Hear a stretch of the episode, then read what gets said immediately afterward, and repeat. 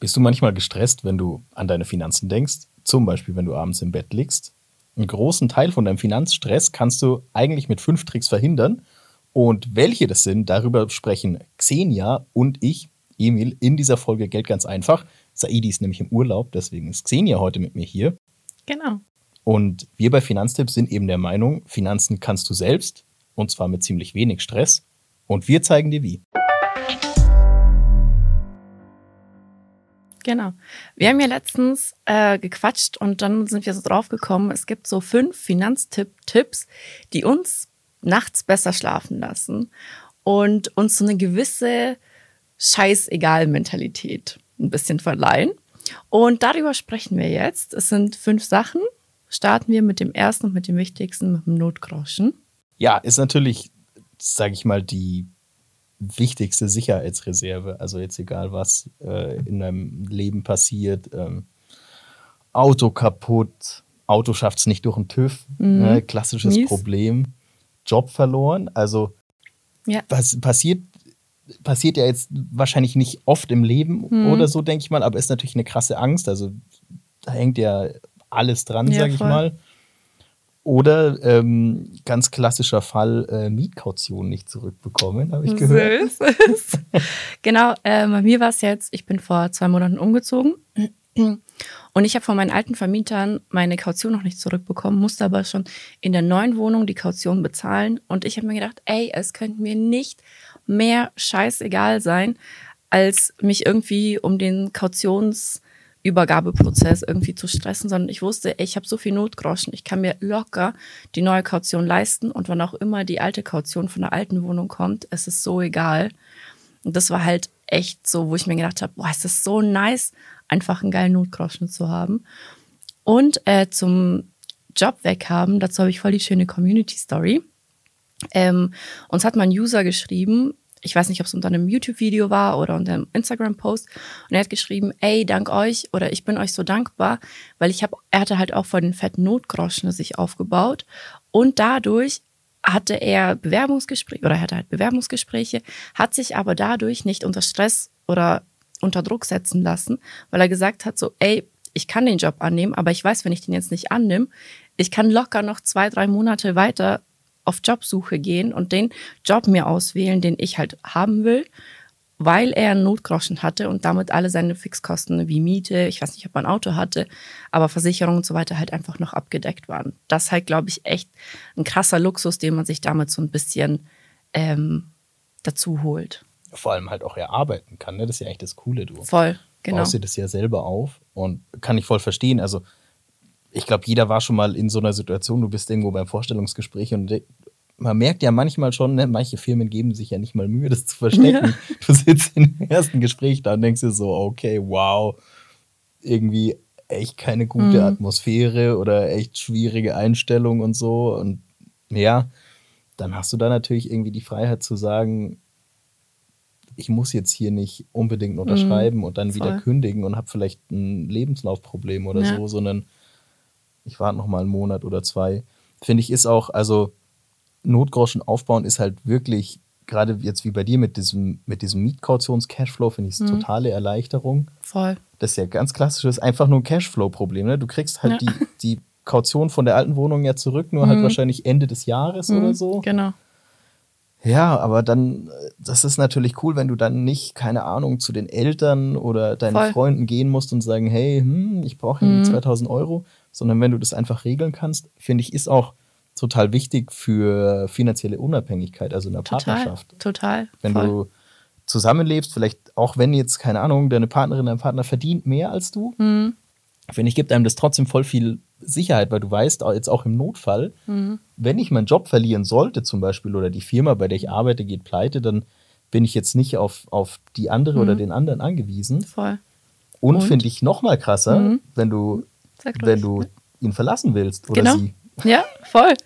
Weil dann musst du dir auch, dann fängt ja wieder alles an. Okay, du brauchst neue Möbel wahrscheinlich, du brauchst wieder Kaution, gegebenenfalls Makler, Postgebühren oder zahlt man die in Deutschland gar nicht mehr? Die zahlt man gar nicht mehr. Rückzug? Na, der Besteller, wenn du dir einen suchst, Hm. musst du ihn, glaube ich, schon Ah, bezahlen. okay. Aber müsste ich jetzt nachschauen. Aber genau, Hm. aber das sind so kleine Feinheiten, so da brauchst du dir dann einfach keinen Stress machen und dann bist du auch nicht nur in der finanziellen Unabhängigkeit, sondern allgemein in einer Beziehungs- oder persönlichen Unabhängigkeit. Das kauft dir einfach ein Stück Unabhängigkeit und Freiheit. Und ja, das ist ziemlich nice.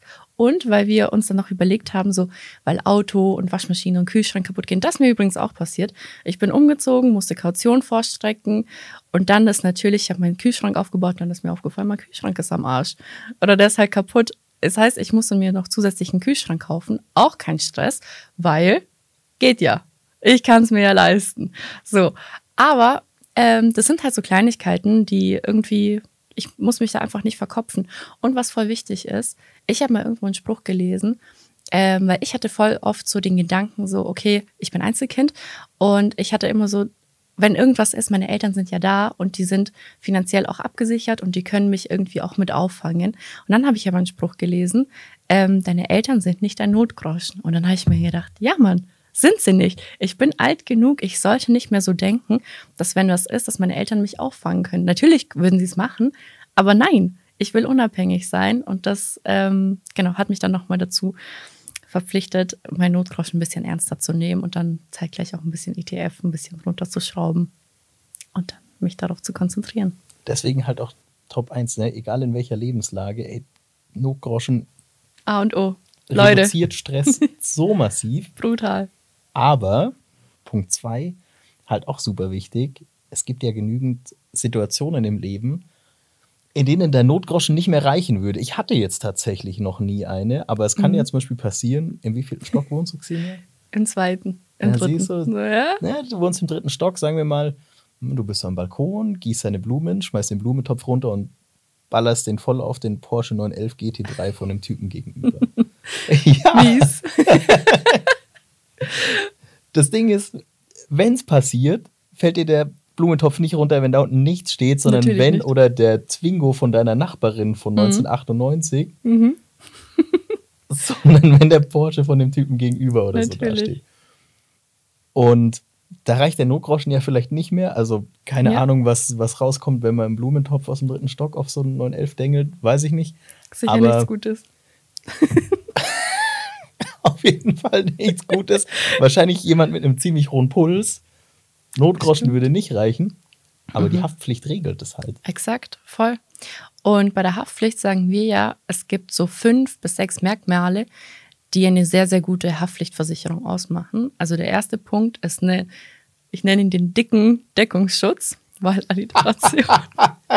äh, und das ist vor allem für Personenschäden wichtig. Das heißt, wir sagen so, mit 50 Millionen bist du sehr, sehr gut abgesichert, aber eigentlich sollte die Deckungssumme pro geschädigte Person 10 Millionen betragen. Ich hatte mal früher eine alte Haftpflichtversicherung, aber die war aus Österreich und da war die äh, Deckelung irgendwie bei einer Million pro Person. Und das halt sehr, sehr wenig, weil tatsächlich ähm, wilde mh, Geschichte oder nehmen wir mal an, weil das wusste ich nämlich nicht. Nehmen wir an, äh, ich laufe jetzt bei Rot über die Ampel. Du bist als Autofahrer drin, musst mir ausweichen, weil du jetzt ja theoretisch grün, fährst dann in den Pfosten oder fährst noch vielleicht einen Radlfahrer um, dann bin ich dafür haftbar. Also das heißt, ich muss all diese Schäden begleichen, weil ich ja fahrlässig gehandelt habe, weil ich ja über, über Rot gelaufen bin und so weiter. Und äh, wenn dann aber zum Beispiel jetzt Emil was passiert, weil du bist jetzt, sagen wir, gegen den Ampelpfosten oder so gefahren, ähm, dann wäre ich tatsächlich auch für deine Reha und für deinen Verdienstausfall haftbar. Und das geht in Millionenhöhe. Deshalb sagen wir, mit 10 Millionen je geschädigte Person bist du eigentlich ganz gut aufgestellt. Dann, Wenn du jetzt Manuel Neuer vors Auto gelaufen wärst, reicht halt auch dein Notgroschen nicht mehr, gell? so ist es. oh Mann, wild, ja, genau.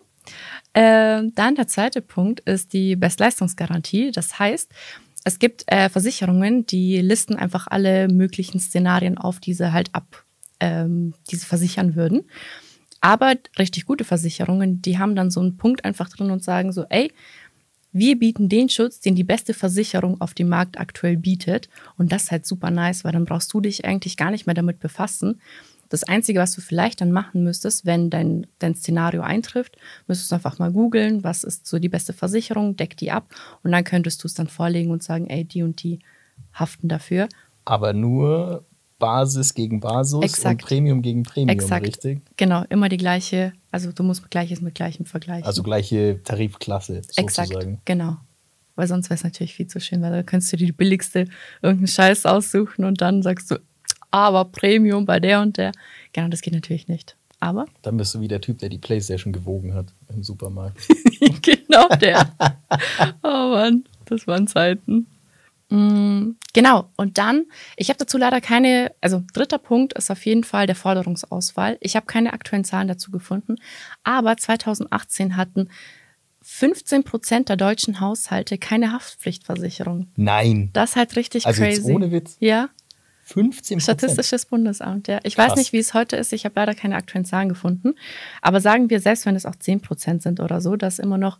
Das heißt, wenn dann äh, sagen wir, ich laufe bei Rot über die Ampel, du musst ausweichen, ich habe aber keine Haftpflichtversicherung.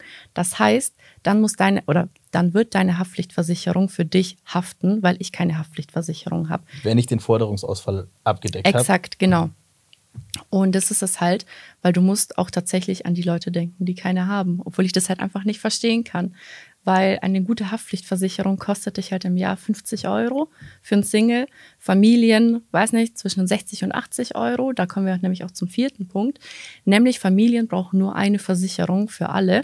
Also gute Versicherungen, die, ähm, die beinhalten die komplette Familie oder die haften für die ganze Familie. Halt dann Familientarif. Exakt, genau. Aber das finde ich krass, ne? wenn du überlegst, jetzt sagen wir mal, es sind 10% der Haushalte, Mhm. die keine Haftpflichtversicherung haben. Das ist ja wirklich nicht viel Geld. Ja. Und du sicherst so krasse Risiken ab. Mhm. Also wirklich, wenn du jetzt sagst, du läufst auf die Straße, ich muss dir ausweichen, ne? dann fahre ich in diesem Pfosten, dann ist mein Auto im Arsch. Mhm.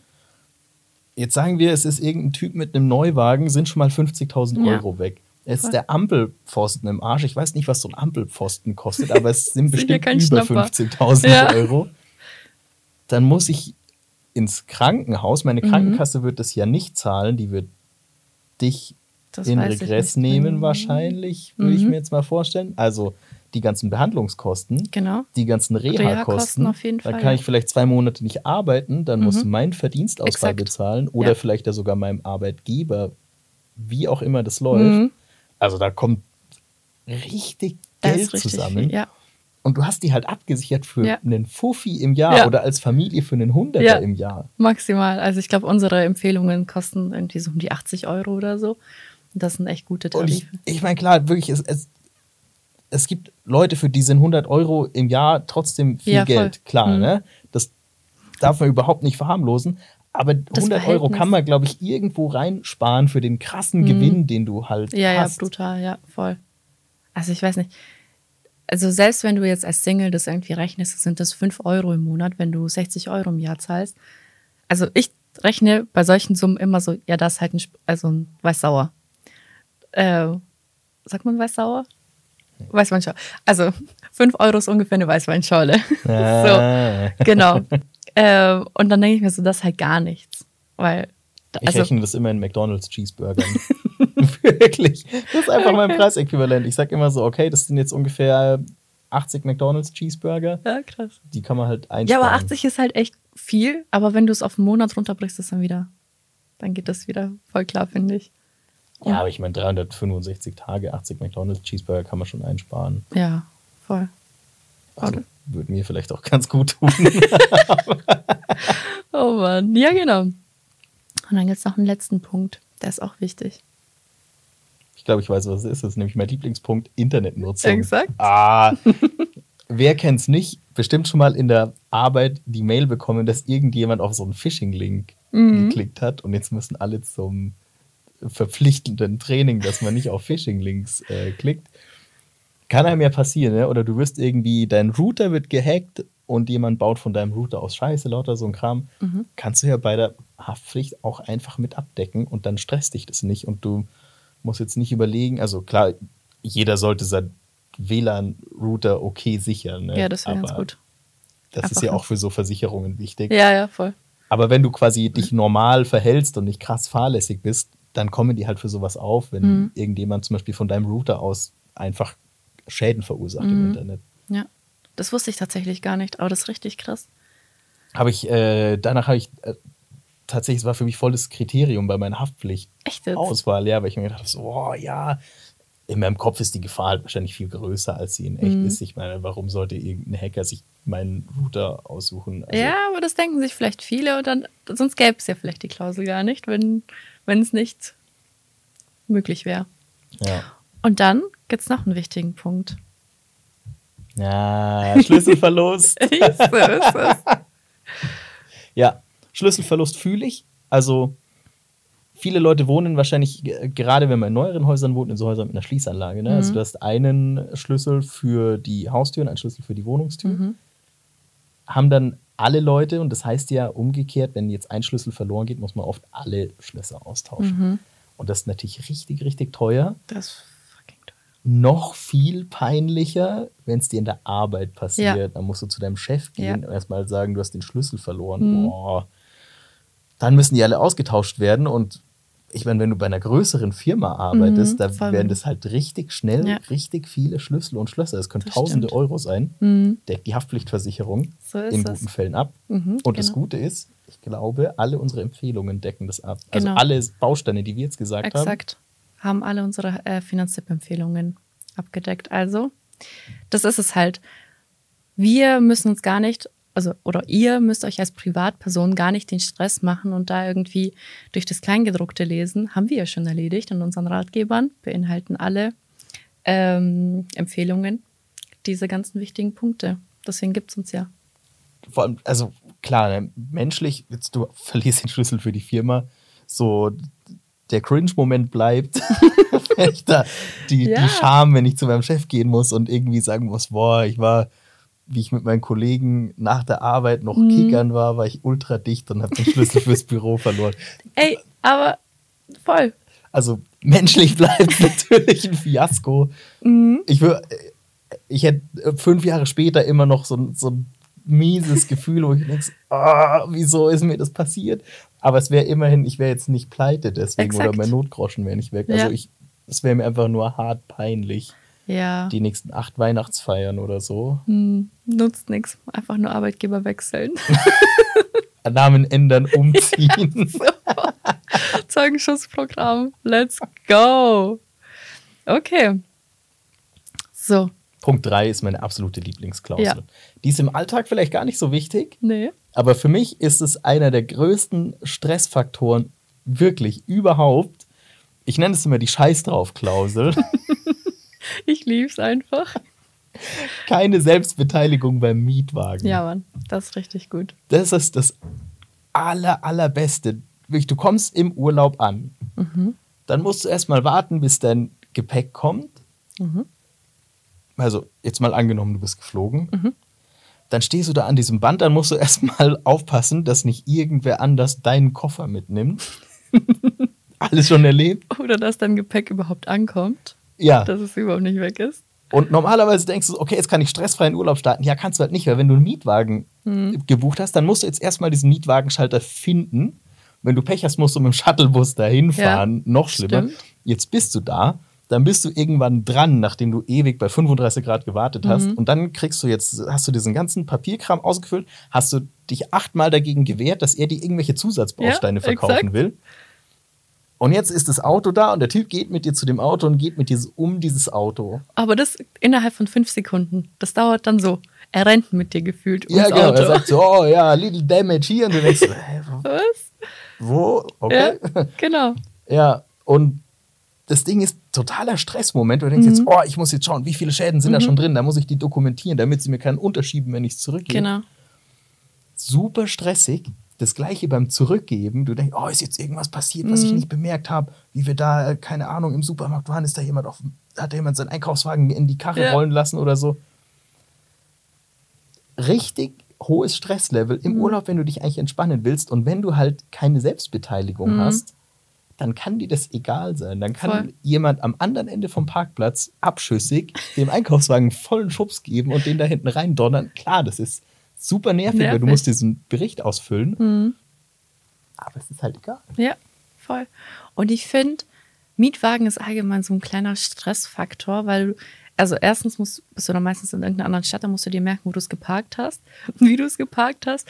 Kommst du am nächsten Tag an, steht es dann da überhaupt noch? Weil du weißt ja auch nicht, so ist die Gegend sicher oder keine Ahnung. Was weiß ich? Ich habe halt selber auch kein Auto, deswegen weiß ich nicht, ob das Autobesitzer sonst diese Angst ums Auto haben. Aber ich habe das halt manchmal so. Wo ich mir denke, oh Gott, habe ich auch abgeschlossen. Oh mein Gott, passt das alles? Äh, und so ist es halt wirklich so. Scheiß drauf. Wenn ich morgen aufstehe und das Auto ist nicht da, okay. Und das, also so eine Selbstbeteiligung kann halt richtig krass sein. Also das können so 950, 1150, in manchen Fällen über 2000 Euro sein. Und wenn du dieses Häkchen gemacht hast, klar, ist natürlich logisch, man, man geht mit so einem geliehenen Auto okay um. Ja, Ich ja, voll. aber es kann dir halt wurscht sein. Man sagt ja nicht umsonst, schnellstes Auto der Welt ist ein Mietwagen ohne Selbstbeteiligung. Geil. Aber finde ich, ist echt super wichtig, auch wenn es so ein, so ein äh, Nischenmoment ist. Und halt, du hast halt auch bei der Rückgabe keinen Stress. Du könntest ja theoretisch einen brennenden Autoreifen zurückgeben, also einen einzelnen. Ja. Und du Würde würdest halt, hättest halt keine Selbstbeteiligung. Also es, Mhm. ist, es ist wirklich eine Erleichterung. Das Einzige, worauf man schauen muss, es gibt eine Unterscheidung. Mhm. Mit, äh, du kannst es durch Erstattung haben, also Genau. quasi du musst zuerst bezahlen und dann Mhm. kriegst du es erstattet. Oder du kriegst, es gibt von Anfang an keine Selbstbeteiligung. Die Mhm. ist meistens ein bisschen teurer, die Version, dafür halt auch ein bisschen weniger kompliziert. Ich hatte tatsächlich mal den äh, Schaden Ja. an einem Mietwagen ohne Selbstbeteiligung. Ähm, ganz normal Reifenpanne. Mhm. Also der hatte einfach hinten rechts einen Platten. Da habe ich das mit diesem Reparaturkit geflickt und so. Und wie ich den zurückgegeben habe, habe ich halt gesagt, ja, hinten rechts, ne? Das ist Rep- Reifen war defekt. Mhm. Diesen Bericht mit abgegeben. Und das war ein äh, Mietwagen mit Erstattung, weil das so viel billiger war. Mhm. Und da habe ich dann quasi die Rechnung bekommen. Dann habe ich das überwiesen, habe sie danach bei dem Veranstalter, heißt es Mhm. dann, eingereicht und habe dann den Betrag zurückbekommen, aber ohne die Mehrwertsteuer. Mhm, Das also ist auch richtig krass. Ja. 19 Prozent musste ich quasi bezahlen, aber mein Gott, was hat der Reifen gekostet? Ich glaube 110 Euro. Also die Dann hast du 19 Prozent 20 kann man dann oder so. verschmerzen, Ja. also die 20 Euro. Ja. Ja, voll. War Gegenüber vielleicht 120, 20. Das passt. Okay, voll. Äh, krass stressiger Fall, was ich immer noch mit anhake, ist auf jeden Fall die Mallorca Police, Mhm. heißt die. Also, ja, das ist halt so hat sich so eingebürgert, Ja. dass das Ding so heißt. Ähm, das ist einfach eine Versicherung, dass wenn du quasi einen Unfall mit Personenschaden verursachst, die du ausreichend geschützt bist und vor allem die, die anderen Mhm. Personen, die du schädigst. Also im, im Ausland ist es, äh, ist es nicht unbedingt der Fall, dass die Haftpflichtsummen da hoch genug sind und das setzt Genau. quasi einfach die Ja. Summen auf das Exakt. deutsche Niveau. Wenn Ja. Mhm. du, wie vorhin, du verursachst einen Unfall und sorgst bei jemandem für einen Personenschaden Ja. und dann sind halt du und vor allem auch die andere Person, das finde ich ist auch echt Nach deutschen Standards nach abgesichert. deutschen Standards abgesichert. ich, genau. ich, war- ich habe die Zahlen nicht mehr genau im Kopf, aber ich weiß nicht, zum Beispiel in anderen Ländern bewegt sich das so im Tausenderbereich, also keine Ahnung, ein paar hunderttausend. Und die deutschen Mallorca-Policen, die sind dann in Millionen höher. Also genauso wie bei der Haftpflichtversicherung. Einfach je höher, desto besser. Je mehr und je größer, desto besser. In dem Fall auf jeden Fall.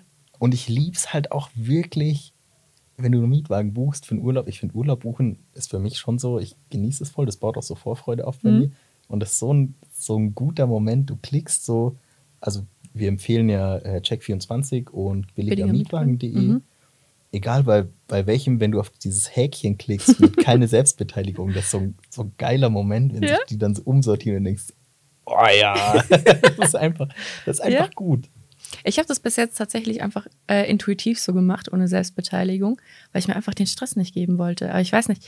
Ey, wir können doch Umfragen machen auf Spotify und ähm, stimmt mal ab, ob ihr auf die Selbstbeteiligung bei Mietwägen verzichtet oder nicht. Okay, also was haben wir bisher durch? Wir haben Notgroschen, Haftpflicht, Mietwagen. Mietwagen. Und dann bleiben wir noch beim Urlaubsthema und dann kommen wir zur Kreditkarte. Weil die ist für den Urlaub natürlich auch sehr wichtig. Ich glaube, im Alltag geht's noch relativ. Ich habe zum Beispiel persönlich noch keine richtige, oder was heißt noch? Ich habe einfach bisher mir keine richtige Kreditkarte Das ist geholt. jetzt schon ein bisschen trauriger Moment. Das, das Ich weiß, aber ich bin bei der DKB und ich hatte damals noch eine kostenlose Kreditkarte. Dann haben die ja das alles umgeswitcht. Und ich bin irgendwie mit meiner Debit voll zufrieden, aber ich muss auch fairerweise zugeben, äh, seitdem die das umgeändert haben, seit eineinhalb Jahren, war ich ja nicht so richtig fett krass auf Urlaub.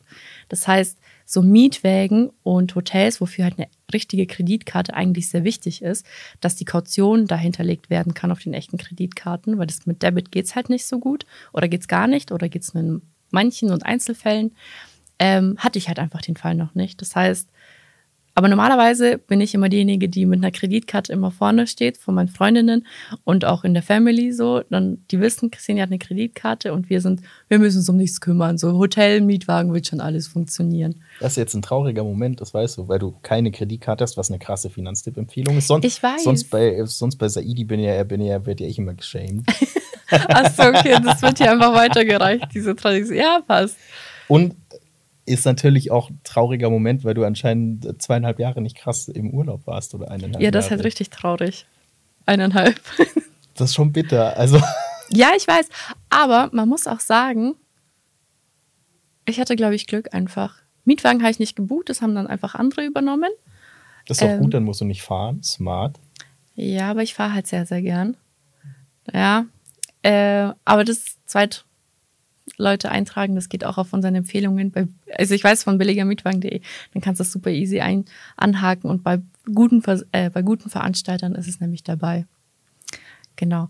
Ähm, genau, aber eigentlich ist eine Kreditkarte super wichtig, weil wenn du vor allem außerhalb von Europa verreist, dann solltest du halt sicher gehen, dass du kostenlos bezahlen und Geld abheben kannst, weil das ist ja auch super, super strange. Ich glaube, ich habe mir selber einfach davor nie Gedanken darüber gemacht, dass wenn du mit einer Kredit- oder mit einer Debitkarte oder mit einer Kreditkarte, mit der du nicht im Ausland gebührenfrei bezahlen kannst, dass du für jede Transaktion zahlst, weil die einen Fremdwährungsaufschlag verrechnen. Das wusste ich nicht, aber das ist so wild und krass unfair. Vor allem zahlst du ja keinen, du zahlst ja keinen festen Betrag, sondern so einen Prozentbetrag. Genau, so ein Prozentsatz. Das ist richtig, richtig teuer. Ja, Also, Mann. Das kann richtig kosten. Und mit der Kreditkarte, also du kriegst einmal, die funktioniert fast überall auf der Mhm. Welt. Fin- Ja. Du wirst fast überall auf der Welt einen Automaten finden, an dem du Bargeld kriegst. Und Mhm. das Gute ist halt, du kannst in eine normale Bankfiliale gehen und da abheben. Du Mhm. musst nicht irgendwo, wo du nicht weißt, ob der Kurs jetzt gut ist oder Exakt. nicht, Genau. shady Bargeld Ja, umtauschen das stimmt.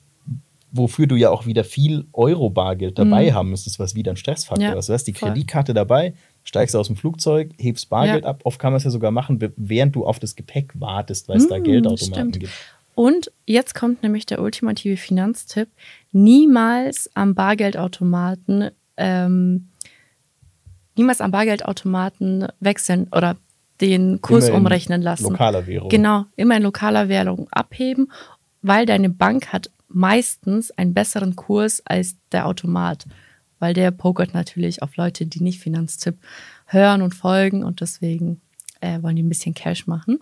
Aber wir sind ja alle schlauer. Wir machen es in, der Währung von dem jeweiligen Land. Und das Ding ist natürlich, auch wenn man jetzt denkt, ah, ich miete eigentlich nie ein Auto, ich bin nie in Hotels und ich fahre selten in Urlaub, gibt es trotzdem ein super gutes Argument für eine Kreditkarte. Das wäre. Guter Käuferschutz. Hm, Auch wenn okay. du online kaufst. Ja. Ja, und äh, man kann jetzt natürlich auch sagen, okay, ich miete nie ein Auto, ich fahre eigentlich nie in Urlaub, ich brauche nie ein Hotel, warum soll ich eine Kreditkarte haben? Es gibt tatsächlich noch, finde ich, ein zusätzliches Argument, Kreditkarten haben halt guten Käuferschutz, Das stimmt, ja. wie bei PayPal. Also Mhm. wenn du jetzt online kaufst, ähm, funktioniert es dafür super und Mhm. Im Gegensatz zu PayPal funktioniert halt die Kreditkarte auch an der Tankstelle oder irgendwo, wo du kein mobiles Internet hast. Mhm. Also Und PayPal wird auch nicht überall akzeptiert. Genau. So. Kreditkarten werden fast überall oder werden sehr oft akzeptiert. Du kannst damit gut Bargeld abheben. Sie kosten nichts. Mhm. Unsere Finanztipp-Empfehlungen. Also Vor allem tatsächlich bei, vor allem bei shady ähm, Verkäufern online wird Was? tatsächlich eher Kreditkarte als PayPal ähm, akzeptiert, finde ich. Und dann, ich hatte halt am Anfang hatte ich so ein bisschen, ähm, noch so ein bisschen so eine Scheue oder halt irgendwie so, wo ich mir gedacht habe, "Hm, soll ich, soll ich nicht? Und jetzt denke ich mir so, ja, aber ich bin ja safe. So, ich finde, das lässt mich auch nachts besser schlafen. Guck, Ich haben zahle immer dann wieder einen da- Callback. Ja, ich zahle dann und denke mir, Visa holt sich die Kohle von ihm schon zurück und Ja. ich krieg sie von denen. Also Voll, genau. Geil. So. Und dann letzter Punkt. Zum letzten Punkt und der ist natürlich super offensichtlich, weil das, was wir Tag ein, Tag aus bei Finanztipp predigen, ist ein weltweiter ETF. Wir haben letztens irgendwann mal hatten wir wieder ein All-Time-High vom All-Time-High vom DAX. Und dann hieß es so, ja, und der liegt jetzt bei so und so viel Prozentpunkten. Und ich finde, mich hätte das, wenn ich nicht damit arbeiten würde, mich könnte es nicht härter langweilen, als irgend so bei, in, in der Tagesschau oder keine Ahnung, ähm, bei irgendwelchen Nachrichten, wenn irgend, die ganze Zeit durchgegeben wird, wo der DAX steht. Ich bin mit meinem weltweiten ETF, mit dem MSCI World, denke ich mir so, Leute, macht's doch, was ihr wollt. Börse macht, was ihr wollt. Mein ETF, der läuft einfach. Ich gucke da vielleicht ein, zweimal im Jahr rein. Vielleicht auch ein bisschen öfter, aber nur weil ich hier arbeite. Ähm, das ist halt auch so. Es ist mir herzlich egal, wie die Börse sich verläuft, weil ich weiß, ich bin langfristig, bin ich abgesichert. Und auch wenn jetzt der DAX All-Time High hat, das nimmst du ja mit. Exakt. In deinem MSCI World ETF. Exakt. Also hast du kein FOMO. Genau. Weil also äh, Fear of Missing Out. Ja, genau. Angst, dass du es verpasst. genau. Weil alle 40 DAX-Unternehmen sind im MSCI World Stand heute drin. Und das Ding ist, wenn es jetzt richtig schlecht läuft für den DAX, kann ja auch passieren, haben wir auch Mhm. schon erlebt, dann hast du halt äh, 1400 irgendwas andere Unternehmen, die das Exakt. auffangen. Und ich weiß nicht, über 20 weitere Länder, wo es auch besser läuft wahrscheinlich als Deutschland. Und du hast halt nicht so ein, mm, so ein, wie sagen wir denn dazu? Klumpenrisiko. Klumpenrisiko, danke. Ja, genau. So, Ja. es ist super entspannt. Mm, Und du musst halt auch nicht auf die Tagesschau schauen oder auf die Zahlen oder dir denken, oh, jetzt ist er oben, das ist gut, oh, jetzt ist der DAX unten, das Genau. ist schlecht für mich. Genau, kannst einfach relaxen. Alle arbeiten quasi für dich, egal ob es jetzt Apple Exakt. ist oder LVMH mit ihren ja, Luxusprodukten. genau. Und voll viele ähm, sagen ja, also zum Beispiel, egal was passiert und egal wo was passiert, also jetzt zum Beispiel, ähm, wenn wir jetzt das auf Branchen reduzieren, jetzt ist letztes Jahr in der Ukraine ein Krieg ausgebrochen. Ich habe mir den MSCI World nochmal angeguckt zu dem Zeitpunkt. Der ist kurz eingeknickt, hat sich dann aber wieder gefangen, weil du natürlich im MSCI World so verwerflich das auch sein mag oder wie ethisch verantwortlich oder wie ethisch das auch ist. Darüber will ich gar nicht werten, so das ist auch nicht meine Aufgabe hier heute. Ähm, du hast halt immer noch Rüstungsindustrie auch mit drin und wenn Krieg ausbricht, ähm, machen die halt Geld damit, weißt du, wie ich meine? So, und das ist, du hast dann halt immer so viele Branchen und irgendwas fängt dich dann immer wieder auf. Egal, ob es ein Land ist oder eben, keine Ahnung, irgendeine Branche. Genau, Breit gestreut, nie bereut. exakt, so ist es. Und oh Gott, sorry. Und wenn wir schon hier bei so ähm, Sparschwein, fuck, wie heißt Phrasenschwein. Phrasenschwein, ähm, Phrasen sind, es gibt nämlich tatsächlich, voll viele Leute sagen so, ey, ähm, es kann ja nicht immer nach oben gehen, so irgendwann ist der Zenit erreicht. Ja, vielleicht, das ist aber nochmal ein anderes Thema, aber im Endeffekt handeln ja alle Unternehmen mit dem Ziel, zu wachsen und mehr zu produzieren. Das heißt, der, die Kernaufgabe oder der Hauptgedanke der Börse ist es, zu sagen, die Markt- oder die Weltwirtschaft wird Gewinne erzielen. Und diese Gewinne nimmst du mit einem MSCI World oder mit einem FTSE Developed oder All World, die nimmst du ja immer mit. Und das lässt mich halt auch so beruhigt schlafen. Und ich muss nicht die ganze Zeit auch, wenn, selbst wenn wir nur Einzelaktien betrachten, so, ich muss nicht die ganze Zeit gucken, kaufe ich jetzt, okay, verkaufe ich jetzt meine Einzelaktien, so, nee. Da läuft monatlich einmal, sobald mein Gehalt eingegangen ist, geht dann genau ein Dauerauftrag von meinem Girokonto auf mein Depot und da wird einfach monatlich für Summe X ETF-Anteile gekauft. Und Danke, es ist halt tschüss. auch viel billiger, als selber eine Streuung aufzubauen. Exakt. Also zum Beispiel eine Apple-Aktie oder eine LVMH-Aktie ist halt so teuer, Mhm. Ja, das dass es stimmt. für viele Leute richtig, richtig schwierig Mhm. ist, sich darüber eine gute Streuung aufzubauen. Genau. Und das kannst du da ja schon mit, mit kleinen Beträgen Mhm, machen. voll. Ist auch halt auch super demokratisch. Ja, das stimmt. Stimmt. Ja, voll. Aber es bringt uns total gut zu unserer User-Frage, Es ist fantastisch. die oh wir heute Gott. haben. Ja, warte. Ich suche dir noch mal raus. So, und zwar kam die von Damhus, Damhus Niklas und er fragt, wie geht dir das Thema Entspannen im Alter an? Ich finde die Frage sehr passend für uns zwei. Ja, also ich, ich verstehe es so, dass es wirklich darum geht, wie man, äh, sag ich mal, ruhigen, äh, entspannt auf den Ruhestand schauen kann, Mhm. der ja irgendwann kommt. Ich meine, die, wir wissen, glaube ich, beide, die gesetzliche Rente wird Mhm. jetzt für uns nicht so ganz reichen. Das Ding ist halt wirklich mein ETF-Sparplan. Das ist Mhm. es halt für mich. Ich spare da jeden Monat rein. Ich passe den an Gehaltssteigerungen an. Ich passe den an die Inflation an. Genau, das ist auch wichtig. Das ist super wichtig, ja. dass du quasi die Inflation eben mit einpreist, weil ja deine Sparrate mit der Zeit immer weniger wert wird. Mhm. Und damit baust du halt ein Vermögen auf. Ja. Und dann stehe ich zum Alter irgendwann da und entspare den nach Mhm. und nach und kann halt, keine Ahnung, im Eiscafé sitzen und ein bisschen rumgranteln oder so, worauf ich dann halt, end, Oh. wofür ich endlich Zeit habe, worauf ich Bock habe. Nice.